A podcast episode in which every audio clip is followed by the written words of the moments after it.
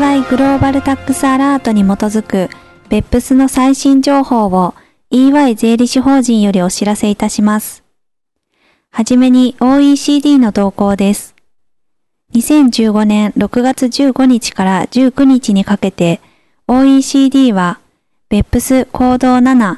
PE 認定の人為的回避防止、並びに別府ス行動6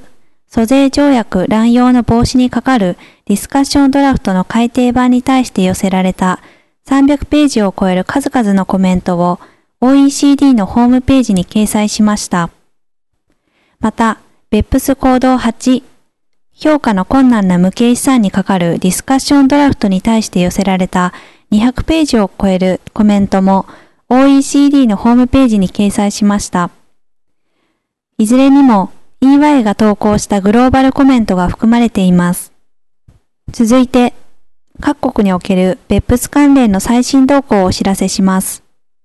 はじめに、欧州連合では、2015年6月17日、欧州委員会が欧州連合により公平な法人税制を5つの主要行動と題される欧州議会及び欧州理事会宛てのコミュニケを公開しました。この行動計画は、2015年欧州委員会活動プログラムの中に盛り込まれる2つの重要税務トピックのうちの2つ目となります。なお、1つ目は2015年3月18日に発表された税の透明性向上のための対策をまとめたパッケージです。欧州委員会がより公平で効率性の高い税制及び法人税回避の効果的防止策の策定を達成するにふさわしいと判断する数々の対処策を特定しています。共通連結法人税課税標準、いわゆる CCCTB の再導入も盛り込まれていますが、連結にかかる要素の導入は先延ばしとしています。続いて、スイスの動向です。2015年6月5日、スイス連邦参事会は国会審議に先立ち、財政案草案の改定版及び第3次法人税改正案の詳細な解説文を公表しました。第3次改正案は、スイスの法人税制上のバランスをさらに向上させるとともに、もはや国際税務スタンダードに沿わないと判断される優遇税制を廃止する一方で、事業拠点としての魅力を強化することを狙うものです。数々の州が連邦税と州税の合算法定税率を低いところでは12%にまで大幅に引き下げる意向を表明しています。提案される連邦税法は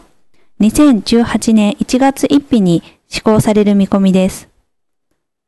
州税法については現行の初規定が今後3年から5年の間適用され、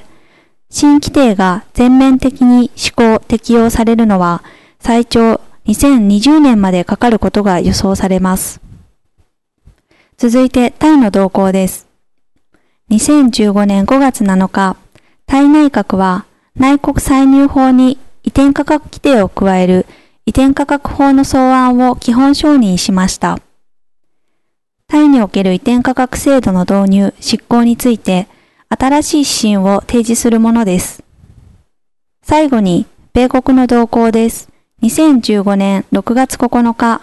下院歳入委員会及び上院財政委員会の各議長は、財務長官に対し書面で OECD の BEPS プロジェクトの方向性、並びに米国の企業及び経済への影響にかかる懸念を表明しました。